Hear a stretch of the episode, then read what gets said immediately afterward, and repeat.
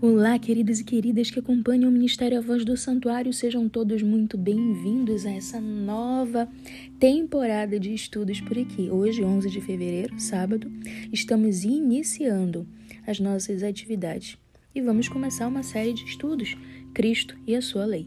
Antes de nós iniciarmos, vamos fazer o que nós já sabemos que devemos fazer: buscar a orientação do Espírito Santo. Oremos.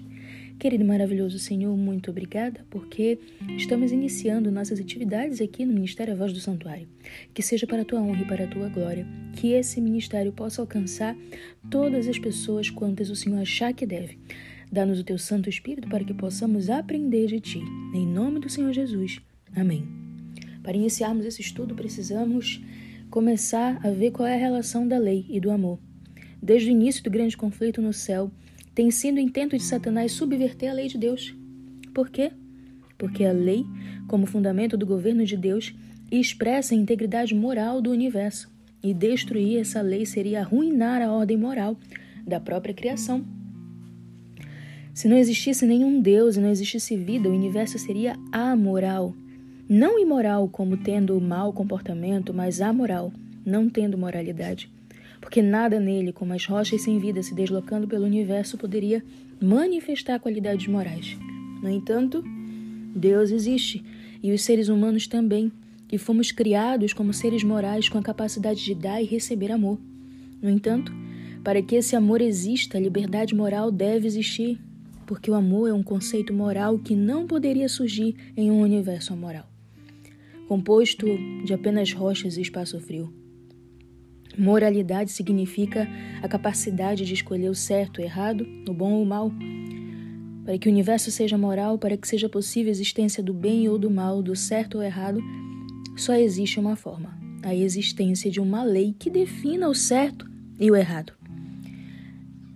Então, tendo isso em mente, nós vamos entender essa relação direta do amor e da lei e o que Cristo, afinal de contas, tem a ver com isso? Bem, as leis são dele.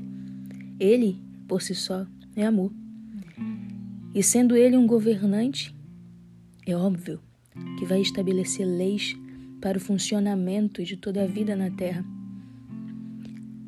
Eu quero que você esteja aqui comigo, acompanhando esse estudo e precisando entender, junto comigo, que o amor não pode existir sem liberdade moral.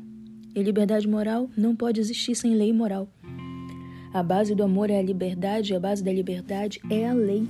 Assim, a essência do governo de Deus, o fundamento desse governo de amor é a sua lei. Por isso, Satanás deseja subverter a lei de Deus.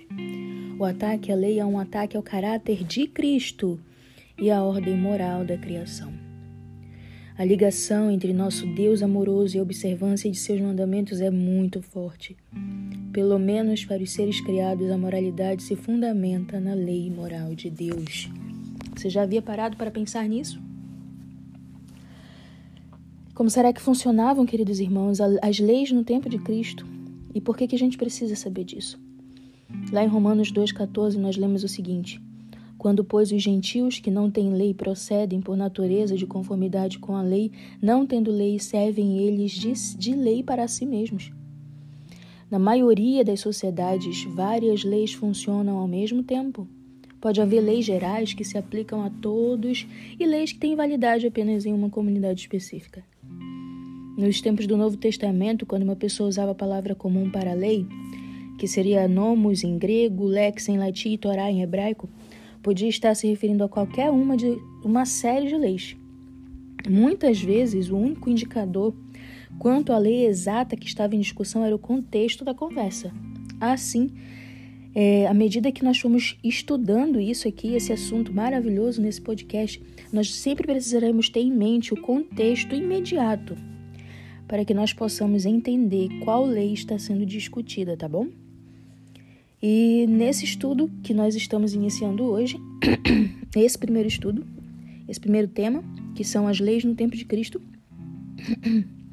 Perdão, eu tô com a garganta um pouquinho ruim, mas eu tô aqui gravando para vocês.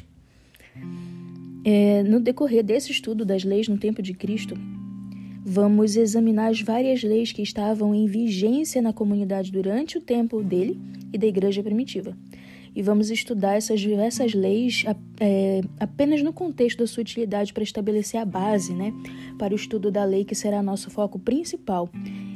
O foco principal, tenha-se em mente, desse estudo será a lei moral de Deus, ou seja, os Dez Mandamentos.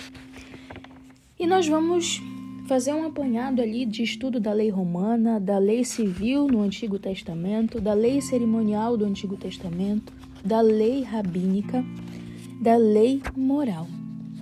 Nisso consiste o nosso primeiro tema. Fique de olho, amanhã nós voltaremos para falar sobre a lei romana. Um grande beijo e um bom restante de sábado.